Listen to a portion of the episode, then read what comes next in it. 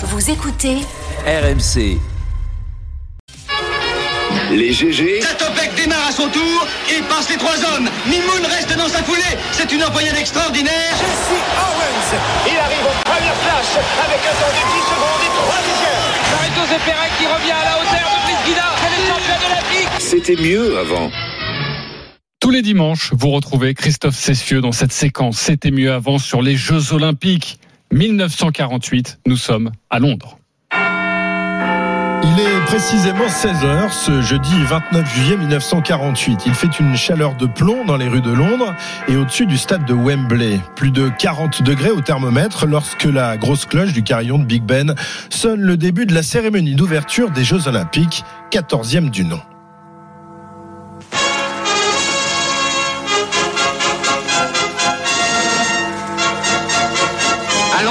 Présence de leur majesté le roi et la reine d'Angleterre, 82 000 spectateurs et 6 000 athlètes venus de tous les points du monde assistent à l'inauguration des 14e Jeux Olympiques de l'ère moderne. Sa Majesté le roi George VI a proclamé les Jeux ouverts. The Olympic Games of London, celebrating at the 14th Olympiad of the modern era. Trois petites années seulement se sont écoulées depuis que les armes se sont tues. Le monde est en convalescence et la capitale anglaise pense ses plaies, se reconstruit petit à petit après les terribles bombardements qui l'ont en grande partie détruite. Londres, symbole de la résistance à la dictature nazie, a été désigné deux ans plus tôt pour organiser ces Jeux du renouveau qui succèdent à ceux d'Hitler en 1936. Et pour ces Austerity Games, tout n'est pas parfait, loin de là. Les athlètes engagés doivent se contenter de rations type distribuées à la population, rations améliorées parfois par quelques tickets qui donnent droit à des bonbons et à un verre de lait quotidien. Plus de 4000 athlètes ont été conviés à participer, parmi eux 285 Français, contingent qui ne comprend que 36 femmes.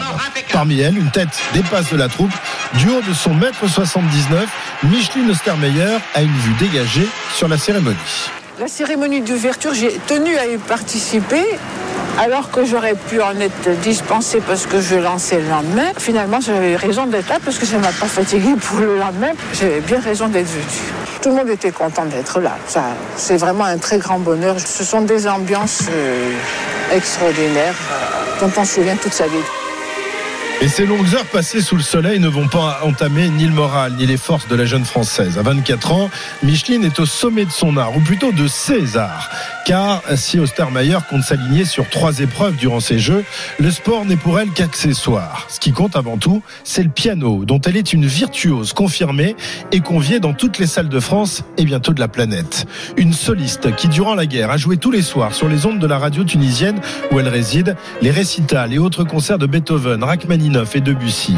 En juillet 1946, au lendemain de la guerre, elle obtient même le premier prix du Conservatoire de Paris, avant de prendre dès le lendemain matin le train direction Bordeaux pour y disputer les championnats de France d'athlétisme.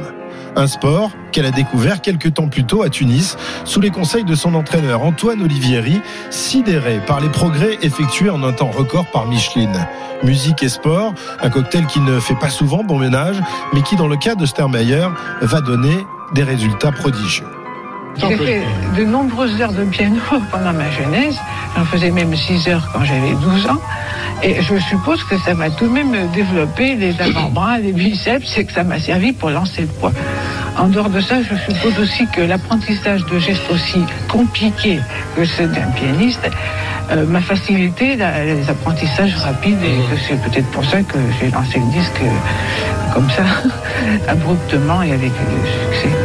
Et la jeune femme excelle dans tous les domaines de l'athlétisme. Lancer du poids, saut hauteur, course de haie, avant même de s'essayer à quelques mois des Jeux à un autre lancer, celui du disco. La technique est loin d'être parfaite, mais la puissance de Micheline fait le reste et lui permet en juillet 48 de se qualifier in extremis pour les Jeux. La préparation olympique de l'époque était loin, vous allez l'entendre, d'être aussi scientifique qu'elle l'est devenue aujourd'hui. Je faisais beaucoup de piano, justement. Et puis j'habitais en Tunisie. Alors je, je n'ai jamais fait de stage préparatoire. J'avais un entraîneur qui était d'ailleurs euh, remarquable et qui m'a donné la passion de l'athlétisme. Et je devais travailler deux fois par semaine, un peu pendant trois ou quatre mois, comme ça. Je lançais seulement le poids parce que le disque, justement, c'était un petit club. Il n'y avait pas assez de dimensions pour pouvoir lancer le disque. J'ai donc travaillé avec le poids. Et puis le son hauteur, j'avais juste la place de faire cinq pas. C'est comme ça que j'ai préparé. Et on m'a donné pour me préparer, euh, j'ai reçu une paire de quads. Et malgré cette préparation à minima, la française va briller. Dès la première épreuve, le lancer du disque féminin programmé au lendemain de la cérémonie d'ouverture. 1948 sont commencés. Le premier concours olympique d'athlétisme est le lancer du disque féminin. Le disque pèse 1 kg et le record du monde est de 48 mètres 31. Un concours dont l'italienne Corda Gentile est la grande favorite prend la tête dès le premier essai. Mais Micheline s'accroche et lancé après lancé se rapproche de sa rivale. Je ne savais pas du tout ce que je pouvais faire comme performance. J'ai commencé déjà par faire la même chose qu'au championnat de France qui m'avait valu la sélection. Et après, euh, sur les six jets, il y en a cinq où j'ai fait à chaque fois un mètre de plus et ça commençait à devenir intéressant. Après ce lancer, l'italienne Gentile semble très inquiète. La française se présente alors pour son dernier essai. Moi, c'est comme mon, mon dernier lancement. Et j'ai encore fait un mètre de plus et je suis passé devant tout le monde. Et c'était, c'était fini, la compétition était terminée. J'avais donc gagné. La française obtient les honneurs olympiques. C'était vraiment tout à fait inespéré. Et on a beaucoup de mal à s'habituer brusquement à avoir gagné une épreuve pareille. Première victoire française, premier sourire. Un sourire, certes, mais ce succès tout aussi magnifique qu'inattendu va bouleverser le quotidien de la française. J'étais complètement euh, suffoquée d'étonnement, évidemment. euh, Et pendant deux ou trois jours, j'ai reçu des tas de télégrammes. Enfin, euh, j'étais très dérangée et tout à fait euh, dans le brouillard, dans un rêve, oui, tout à fait dans un rêve, parce que je n'avais pas prévu de gagner du tout. Là, j'espérais gagner peut-être le poids, mais enfin, le disque était imprévu. Je ne sais pas comment j'aurais pris une victoire prévue, mais enfin, celle-là m'a complètement coupé les jambes. Et quand j'ai voulu aller m'entraîner pour lancer le poids ensuite, car il fallait que je gagne le poids malgré tout, si possible, eh bien, je lançais plusieurs mètres de moins. Et c'était catastrophique, puis il n'y avait rien à faire. Mais ça coupe les jambes de gagner comme ça. Fêté tard dans la nuit londonienne, à son retour à la résidence de l'équipe de France féminine, Micheline se met au piano et entame la sonate au clair de lune de Beethoven. Mais il faut ensuite ranger le piano, se pencher sur une autre tâche et digérer ce titre inattendu.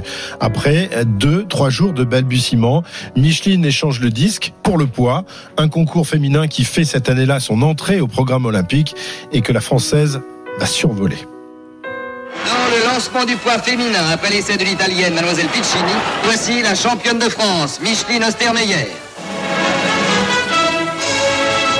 Avec un jet de 13 mètres 75, Micheline Ostermeyer est proclamée championne olympique et pour la seconde fois fait au son de la Marseillaise le pavillon français au grand mât olympique.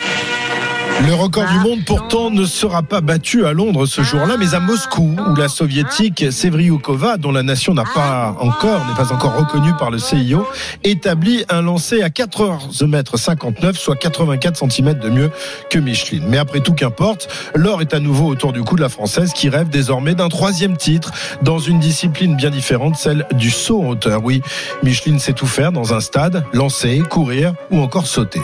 Malheureusement, ce 7 août à Wembley, jour de clôture des épreuves d'athlétisme, les spectateurs londoniens ont autre chose à faire que d'admirer les sauteuses. Le son hauteur, comme c'était la dernière journée, il y avait des épreuves très importantes, les relais, et le public était fort agité. Au moment où je courais, après m'être bien concentré, et sans m'être occupé de ce qui se passait à l'extérieur, parce qu'autrement on n'est pas concentré, l'hymne a éclaté pendant que j'étais en pleine course. Ça m'a beaucoup troublé parce que je me suis dit, bon, ils sont tous au garde à vous, et moi je suis en train de courir. Mais je n'ai pas voulu m'arrêter parce que j'étais lancé, puis J'aurais mieux fait, j'aurais peut-être réussi. En tout cas, là, j'ai raté. j'ai fait troisième, mais je n'étais pas capable de battre les deux premières. Alors donc, j'ai rien à me reprocher. Non, rien de rien. Évidemment, Micheline achève son Olympiade sans aucun regret, avec un excédent de bagages de trois médailles. Elle est même l'héroïne française de ces Jeux. Et c'est à ce titre qu'elle est reçue deux mois plus tard avec les autres champions français à l'Élysée par le président de la République, Vincent Auriol, à deux doigts de commettre un impair, comme l'explique le journaliste Olivier Margot. président de la République. Le matin, s'est aperçu qu'une femme était dans la délégation. Il fallait lui remettre quelque chose. Panique dans le secrétariat du président. Finalement, on, on téléphone à Sèvres. Ah oui, on vient de recevoir deux vases et on va donner un immense vase de, quasiment un mètre de haut à Micheline Ostermeyer, qui évidemment ne sait pas quoi en faire et qui donc pose le vase et l'abandonne. Quand je dis abandonner, c'est qu'elle va être à partir de ce moment-là abandonnée par la République. Oui, il faudra 40 ans, 40 ans à la République pour reconnaître autrement que par un vase de Soissons le talent, ou plutôt les talents de la championne, aussi à l'aise, disque à la main que doigt virevoltant sur les touches noires et blanches. Une virtuose qui, vaincue par des problèmes au dos, abandonnera quelques années plus tard sa carrière de championne pour se consacrer à son art premier, le piano. Et penché sur son Steinway de Mickey, Ostermeyer continuera d'éblouir ses admirateurs et ses élèves du conservatoire durant des décennies. Des mélomanes qui ne savaient sans doute pas qu'ils avaient affaire là à la première double championne olympique française de l'histoire, une championne aujourd'hui quasiment oubliée.